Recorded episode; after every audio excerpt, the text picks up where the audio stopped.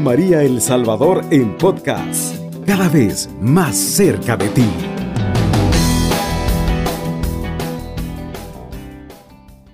Amigos y amigas de Radio María, es un placer nuevamente sintonizarnos con usted a través de esta radio católica para poder llevar el mensaje de una buena noticia al mundo entero. Soy el Padre Fernando Orellana y estamos ahora con el tema de el Adviento que hemos comenzado. Ya llevamos dos domingos. Adviento, una palabra que en latín significa venida, Advenus Domini, venida del Señor. Acaba de pasar la fiesta de Cristo, Rey del Universo. Hoy vamos a celebrar una preparación al nacimiento del Rey. Como dirán la liturgia de los laudes, cada día dice al rey que viene, al Señor que se acerca, venid, adoremos, le dice la antífona. Nosotros nos vamos a preparar, todas las fiestas se preparan, un cumpleaños, un bautizo, una confirmación, una boda se prepara con mucha anticipación, la ordenación sacerdotal también lleva siete, ocho, diez años de preparación. Entonces vamos a preparar la venida del Señor. Son cuatro domingos donde estaremos hablando sobre las profecías en el Antiguo Testamento. Las profecías dicen que vendrá el Mesías, el que vendrá a salvar al pueblo, al que liberará de toda opresión y de toda esclavitud. Este nacerá de una virgen, dice, ¿eh? que es importante como lo explica, como lo menciona el profeta, porque un niño no nace de una virgen, un niño nace de una mujer que ya ha perdido la virginidad en la noche de, de luna de miel. Sin embargo, esta es virgen todavía, dice, concebirá un hijo, la Virgen concebirá un hijo y dará a luz y le pondrá por nombre Emmanuel. Las profecías anuncian ya. Otro signo del Mesías es que unirá a los pueblos, hará que el león pueda estar con el cordero, la pantera se lleve bien con la vaca, el león con el buey, dice, entonces el grande, significando que el grande, habrá una comunión entre el grande y el pequeño, las razas, el blanco y el negro, el rico, el pobre, el fuerte y el grande. Cuando venga el Mesías, dice, todos los pueblos se unirán, todos los corazones, las profecías se cumplen los buenos profetas. Así como celebramos que el Mesías ha llegado ya, está entre nosotros, vamos a celebrar su primera venida. Es así como el primer domingo nos llamó a la vigilancia, a la espera, a estar atentos, a despertar del sueño. Es el lenguaje que utiliza el pueblo judío, un lenguaje semita, despertar del sueño, un lenguaje sencillo de entender que nuestros tiempos tendría que ser salir de la alienación. Estamos alienados en este mundo.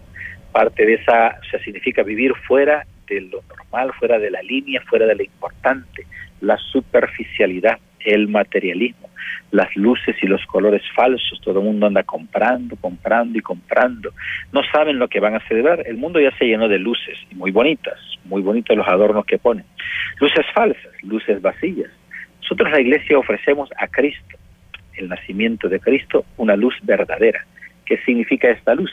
Esta luz significa el amor de Dios. La luz ilumina, el amor ilumina. El amor de una mamá ilumina inmensamente. Una muchacha cuando es soltera puede amar al novio, puede amar a sus muñecas, sus juguetes, pero en cuanto tiene un hijo cambia toda su naturaleza y va a comenzar a amar con un corazón de madre. Ese corazón tiene un amor infinito por este niño. Vamos a celebrar nosotros el amor de Dios. Y este amor se manifiesta en la donación. Este hijo que nacerá, que es el unigénito del Padre, la creación para poder rescatar a la humanidad, sacrificará a su propio hijo, crecerá y morirá en la cruz y dará la vida por el perdón de sus pecados, por un pueblo y un reino que no tendrá fin. Un reino siempre vive cuando vive el rey, si vive, si muere el rey o se divide el reino, aquel reino desaparecerá. Así han desaparecido muchos reinos y muchos pueblos. Pero este reino vivirá para siempre. Además, viene de la descendencia de David, del tronco de Jesé.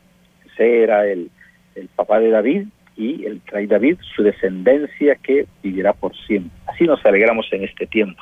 Todavía estamos en el tiempo, digamos, las primeras tres semanas es un tiempo, la liturgia, un tiempo escatológico es una palabra rara que significa las últimas cosas, los últimos momentos o lo que sucederá en los últimos tiempos. Eso significa escatología. Escatos, final, tratado, estudio, conocimiento, logos de los tiempos. Y tendrán un lenguaje precisamente escatológico. Hoy empezaremos a oír después sobre el Apocalipsis. La luna, el sol, el sol se apagará, la luna se de sangre, las estrellas bambolearán, y así todo un lenguaje que hace presente el final de los tiempos, pero también la venida del Señor. La primera venida de San Bernardo, en el oficio divino que rezamos en las madrugadas, dice que viene de la forma del misterio, el misterio en la forma de la sencillez toma, y de la humildad. Humildad en la escritura significa que tomará nuestra condición. Nuestra condición humana es pobre y es humilde, es frágil, totalmente frágil. Basta un virus para descomponer toda la salud de un hombre. Basta una herida para también lastimar totalmente todo el cuerpo humano. Basta un golpe en la cabeza para quedar inconsciente o en un instante perder la vida. Nuestra naturaleza humana es débil y frágil, pequeña. La divinidad es eternidad. En la divinidad no hay dolor, no hay angustia, no hay herida, no hay mortificación. Pero Él toma nuestra condición, la condición de la carne. Él se hace pequeño y a nosotros nos engrandece, nos honra, nos va a elevar nuestra dignidad. La segunda venida será cuando ya venga con toda su gloria, todas sus bombas, las nubes, los ángeles del cielo, las trompetas, los ángeles cantando. Y hay una venida intermedia, dice San Bernardo, que es la Eucaristía, que también se ha quedado en el misterio del pan eucarístico, pan del cielo, maná, el alimento del desierto. Así nos encontramos. La segundo domingo, como hemos escuchado, hemos oído hablar, el segundo domingo ya de Juan el Bautista. Son tres figuras las que hablaremos en el tiempo del Adviento el profeta Elías, perdón, el profeta Isaías, eh, San Juan Bautista y la Virgen María, las tres figuras del Adviento. Tenemos entonces a Juan el Bautista, quien el segundo domingo hablará, no soy digno de desatar la correa de la sandalia. En todos los pueblos siempre han habido unas ceremonias prenupciales. ¿Cómo puede hacer un muchacho para qué pedir la mano de una muchacha? Había unos rituales, unas ceremonias. A veces iban los papás, las familias, para poder entenderse y darle importancia a esa petición, a esa propuesta. Entonces, en algunos pueblos, todavía precolombinos, llevan unos manojos de leña y los ponen en la puerta de la casa. Chico. Si el papá acepta la leña, el chico puede visitar en la casa a la hija con intenciones de un noviazgo y después formar una familia. En los pueblos es importante el honor, se puede jugar con la hija de un, de un campesino. El honor es importante en las familias y en las tribus. Por lo tanto, entonces, este era el signo de conocer al pretendiente. Juan el Bautista, en, en pueblos semitas, en el pueblo judío, el amigo tenía que presentar una sandalia a la familia de la novia o de la chica. Es así como él dice, no soy digno ni de desatar la correa de las sandalias, o sea, no soy digno de presentarlo. Y eso lo podemos decir todos no somos dignos de estar en la iglesia, no somos dignos de ser lectores en la parroquia, de ser monitores, ministros de la Eucaristía, no somos dignos incluso nosotros del sacerdocio, no somos dignos, no tenemos méritos, lo hemos recibido por gracia, por misericordia y bendición. Por lo tanto, esa es nuestra alegría en el Adviento. Nuestra alegría es que no siendo dignos, el Señor nos ha elegido y no le hemos escondido nada a Él. Tal vez le podemos esconder las cosas al esposo, a la esposa, a los papás, pero al Señor no le podemos esconder nada. Y sabiendo Él como somos débiles y frágiles, Él ha insistido y hemos hallado gracia ante sus ojos y nos ha elegido para estar con Él, para dar este servicio de anunciar el Evangelio, que nos alegramos. Entonces nosotros nos sentimos eh, iluminados, llenos de gracia.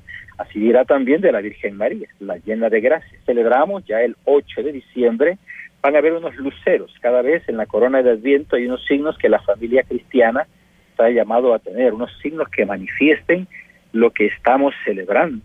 Si es una primera comunión, todo aquello es de blanco. Si es unas confirmas, todo se pone de rojo. Si es cuaresma, se pone morado. En el Adviento también se pone el morado, tiempo de austeridad o de que falta algo no se canta el gloria, pero sí el aleluya, o sea, todavía hay un poco de alegría en la liturgia, los cantos. Y también podemos decir, el color morado también era un signo de los jueces, Los jueces se ponían unas togas, unos mantos morados, era el signo del juicio. Morado significa que viene el Señor, viene el juez.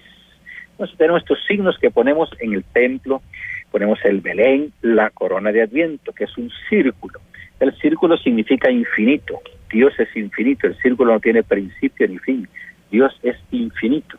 Y luego cada domingo vamos encendiendo una vela.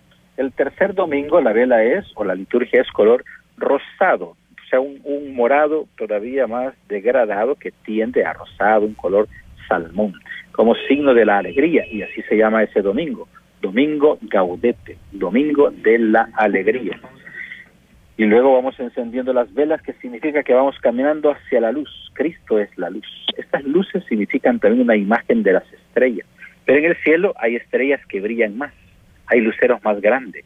Y dentro del Adviento tendremos unos luceros inmensos que van a alumbrar siempre dentro de el tema del Adviento, la maternidad de María, la Inmaculada Concepción y la Santísima Virgen de Guadalupe. Hacemos una pausa y volvemos con usted. Está en sintonía de Radio María El Salvador, una radio cristiana, mariana y misionera. Ánimo, queridos hermanos, volvemos de nuevo con nuestro tema de el Adviento y la familia. El Adviento que es un tiempo de preparación para celebrar la Navidad, o sea, el natalicio del Mesías, el Emmanuel, el Dios con nosotros, dirá entonces las profecías. Y para eso nos estamos preparando, para poder celebrar esta Navidad. Cristo que sabemos, el Hijo de Dios, que nacerá de una mujer judía. Todavía las profecías decían que nacería de una mujer judía, de una mujer pagana, como las otras figuras, por ejemplo, eh, Salomón nace de, de una mujer pagana, que luego pues estará en, estará en el reino de, David, y así muchas otras figuras, Sansón y otras, pero esta nacerá de una judía. las jóvenes judías, las doncellas judías, vivían en la espera, expectantes, vigilantes. Seré yo la madre del Mesías, deseaban todas ser la madre del Mesías. Por eso para ellas también era importante vivir pronto la maternidad, por si acaso eran las elegidas de Dios, Padre Creador. Y es así como es elegida la Virgen María, la llena de gracia, si se le conoce en la Escritura, por el anuncio de un ángel, un ángel importante. Su rango es arcángel. Arc significa guardar o tesoro, el tesoro guardado de un ángel. Ángel significa mensajero de Dios. Y así le hace este anuncio, alégrate María, o salve María, ¿sí? alégrate llena de gracia, el Señor está contigo y María se turba. En este diálogo que van a tener entonces escucharemos como ella dice, ¿cómo será esto? puesto que no conozco varón, soy virgen, no tengo nada que ver con nadie, ¿cómo es que voy a tener un hijo? Y le dice, no es una obra humana, le dice el ángel, el Espíritu Santo descenderá sobre ti y se cumplirán las profecías y concebirás un hijo y le pondrás por nombre Jesús, en hebreo, se dice Joshua, que significa el que salva o el salvador. Y así las profecías se cumplen. Y dice María, acepta la propuesta de este amor y que se cumplan en ella las profecías. Y dice, hágase en mí según tu palabra. Se conoce como el sí de María o el fiat de María. Y comienza todo aquello que desde un principio va a llevar todo un combate escatológico. José ve que después de tres meses embarazada, se ven los signos del embarazo y sabe que no es hijo de él. Pero es un hombre justo y no la quiere repudiar en público, porque si la repudia en público será apedreada. Harán justicia de Levítico 25, donde son apedreadas estas mujeres. Y él prefiere repudiarla en secreto, porque pues le tiene cariño, la ama de corazón. Sin embargo, también Dios le envía un ángel en sueños le dice José, José, no temas recibir al niño, porque es obra del Espíritu Santo. Tiene la misión de cuidarlo como papá. Dios dará a su hijo en la tierra la figura paterna, un papá que lo cuide. Va a elegir a José para que sea también del estirpe de David, para que sea él quien lo guíe, sea la cabeza de la familia, de la sagrada familia de Nazaret, cumpla esa responsabilidad y la misión de un papá que también es cuidar de la casa y transmitir carácter al hijo o a la hija. Esa es la misión. Y así pues se forma la Sagrada Familia de Nazaret. María no le dijo nada a José. Los padres de la iglesia comentan esto, porque María no le dijo. Mira José, me ha visitado un ángel, me ha hecho esta profecía, un anuncio y por eso estoy embarazada. No le dijo absolutamente nada. Dicen los padres de la iglesia que María va a respetar, porque José ha entrado en crisis, María va a respetar la crisis de José y va a va a dejar ella que sea Dios quien le ilumine o no le ilumine lo que está sucediendo. Es el espíritu de la llena de gracia. Y así fue.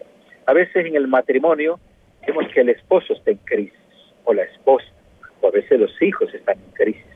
Y a veces queremos resolverle todos los problemas a los hijos, a los nietos, a los padres, al hermano mayor, al hermano menor. ¿no? También tenemos que aprender a respetar la crisis, sobre todo si es una crisis que viene del Señor, porque significa que lo está moldeando, lo está purificando, está haciendo de él una obra, una obra grande y de amor. Y es así como tenemos que aprender a tener discernimiento, que ha sido un tema ha estado hablando el Papa Francisco en sus audiencias en estos años de su pontificado. Pero tener el discernimiento para saber lo que viene de Dios y lo que no viene de Dios y lo que viene de Dios, respetar que se realice. Pues queremos cambiarle la historia a nuestros hijos y tal vez es necesario que pasen por el Calvario, que pasen por la cruz, como también lo vivirá este niño Jesús cuando crece. Su mismo Padre lo llevará a la cruz, dejará que pueda padecer. Todo un misterio escondido en la cruz. Por eso su cunita, que no tenía dónde, pero lo van a poner en un pesebre de madera signo del leño del cual colgará, que veremos en la Semana Santa, el Viernes Santo, el leño del cual colgará Jesús, el Hijo de Dios. También sabemos que en este tiempo resalta entonces, como decíamos, unos luceros, entre esos la Inmaculada Concepción de María, uno de los cuatro dogmas dedicados a ella. Dogma significa aquello que se cree por fe, una total fe. tenemos que dar muchas explicaciones, aunque también la razón explica las cosas, pero es un dogma de fe. Es como decir, usted cree en el amor de una mamá y un niño. Usted no lo, ha visto, no, pero creo, creo, porque sé que existe ese amor. Entonces nos podamos alegrar. Entonces, se aparecen los dogmas de la Virgen María. Uno de ellos es la Inmaculada Concepción. Ella nace sin pecado original. Fue una discusión de los teólogos. Franciscano Dunescut lo presentará, sobre todo contra la antipropuesta de los dominicos. Y dirá entonces escudo, ¿puede Dios o no puede Dios? ¿Tiene poder o no tiene poder? De que la madre de su hijo nazca sin pecado original. Y dicen todos, sí, tiene el poder, claro que puede, para Dios nada es imposible. ¿Qué dice? ¿Debería, dice? ¿Debería o no debería Dios que su hijo, que va a nacer en el vientre de una mujer, de una mortal, ¿No debería ser este vientre inmaculado y purísimo? Y dicen, pues sí, debería de ser. Entonces, si puede y debe, María es inmaculada desde su concepción. Nadie pudo debatir aquel argumento tan precioso que el Espíritu Santo había inspirado en el corazón y en los labios de franciscano Fray Dunesco. Así aparece entonces este dogma, la Inmaculada Concepción. Otro dogma es el de la virginidad, que ya hablaremos más adelante, otro dogma de la Virgen María es también la maternidad. Ya es madre de Dios, que es madre de Jesús. Jesús es Dios, la Santísima Trinidad, tres divinas personas, un solo Dios. No son tres dioses, es un solo Dios. Son una unidad, Padre, Hijo y Espíritu Santo. Y este Dios nacerá de la Virgen María. Si alguien nace de una mujer, él es su hijo y ella es su madre. Por lo tanto, ella es madre, la Teotocos, lo celebramos el primero de enero. Teotocos, la Madre de Dios. Y el otro es la Asunción de la Virgen María. Ella es llevada al cielo, cuerpo y alma, asunta. No podía dejar Dios que ni, Cristo, que su madre experimentara la corrupción. Estos son los cuatro dogmas. Pues celebraremos este ocho, la Inmaculada Concepción. Es una solemnidad, significa un domingo, un día largo un día largo, un día santo, significa que tiene primeras vísperas, el, 7 por la tarde, y sus laudes, toda la ceremonia del día, y segundas vísperas. Saben un poquito de liturgia, entienden bien lo que estamos explicando. Luego tenemos la fiesta de la Virgen de Guadalupe, 12 de diciembre.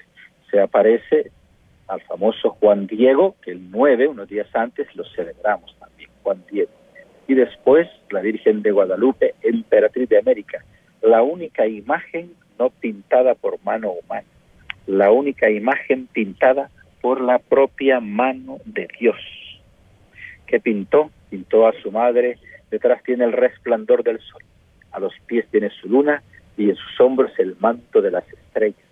Esta era la religión de aquella época de los teotihuacanes, ahí cerca del santuario de Guadalupe, unas pirámides, la pirámide del sol, la pirámide de la luna y en medio el camino de las estrellas.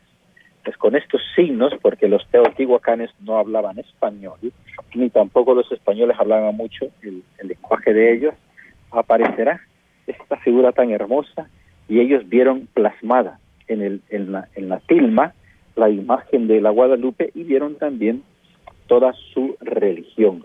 Nos impresionamos y toda aquella pintura que tiene todo un misterio y una mística que sabemos que vamos poco a poco descifrando esos códices que Dios ha dejado en aquella imagen, Virgen de Guadalupe. Aquí en El Salvador tenemos una, una imagen en la ceiba de Guadalupe, aquí en El Salvador, un santuario muy bonito donde aparece ella. Y nosotros pues la veneramos, no la adoramos, la veneramos, le tenemos un gran amor a la Virgen, porque sabemos que ella es la madre del Señor y es madre nuestra, y también la amamos como nuestra mamá en el cielo. Todos estos signos, mirar, en el tiempo del adviento, en el tiempo de la preparación para llegar a la Navidad, que es hacia donde nos estamos dirigiendo, poder celebrar aquella noche buena o aquella noche santa, para que podamos gozosos celebrar juntos la Navidad. Navidad, tiempo de paz. Cristo será, como dicen las profecías, el príncipe de la paz, el que nos trae el consuelo, el amor de Dios, de lo divino. Nos unimos entonces. Sigamos preparando la fiesta en nuestra casa. La preparamos entonces con cánticos, villancicos, posadas, posadas, cánticos, villancicos, luces, flores, el arbolito, los pastorcitos, los ángeles, los niños se vuelven evangelizadores. Los, niños se vuelven parte de esta misión de poder evangelizar su inocencia, su alegría, su cariño, lleva a aquellos hogares donde a veces hay frialdad, seriedad, gente solo adulta o ancianos o enfermos, van a llevar con su con su fuego de infancia la alegría a los hogares y a los corazones. Qué grande es esta fiesta que vamos a celebrar. ¿Cómo estar fuera de la fiesta? Estamos invitados todos, todos los que me escuchan, los invitamos a preparar y a participar la fiesta de la Navidad en familia, para que juntos podamos gozar de una gran bendición en esta noche santa y cantaremos Gloria a Dios en el cielo y paz a los hombres de buena voluntad. Hacemos una segunda pausa y volvemos con usted. Está en sintonía de Radio María El Salvador, una radio cristiana, mariana y misionera. Amigos y amigas, continuamos ya en el último segmento de Radio María como ya escucharon, esperamos sus comentarios, sus preguntas, sus saludos, a veces preguntan.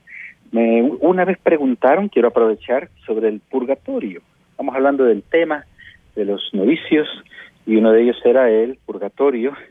Pero el hermano preguntaba por qué, si estaba eso en la escritura, en la Biblia. Entonces, claro, en la Biblia no va a aparecer porque en la Biblia aparece el tema, el, está la Biblia escrita en el Antiguo Testamento en hebreo aparece el tema de purificación. La palabra purgatorio, que se va a utilizar después, que es una palabra griega, pero se entiende. Purgar, purgar o purificar. Entonces la palabra del Antiguo Testamento es purificar. No aparece así como la gente lo, espera, purgatorio, pero se entiende lo que es. Un purgatorio es un lugar para purgar un oratorio. Oratorio es un lugar donde se va a orar. Don Bosco construía oratorios, unos lugares para la oración. El purgatorio es un lugar para purgar, ¿se entiende? Eso sentido común. A veces los fundamentalistas, los que solo quieren, lo que quieren encontrar todo en la Biblia, eh, les falta la tradición. Tenemos nosotros la tradición, el magisterio, lo que dicen los papas, y tenemos también las sagradas escrituras. Estos tres pilares se fundamenta nuestra doctrina. Bien, queridos hermanos, continuamos entonces con el tiempo de el Adviento y la familia. La Navidad, que significa el niño Jesús, celebramos su nacimiento, vuelve a nacer en los corazones, porque a veces se nos apaga el fuego del amor y el niño lo vuelve a encender. Tenemos una llamada, vamos a ver, buenos días. Buenos días, Padre, la paz del Señor. Le habla Rosa María Viuda de Rosales. Usted no se va a acordar de mí, porque, pero usted se ordenó junto con el Padre Mario.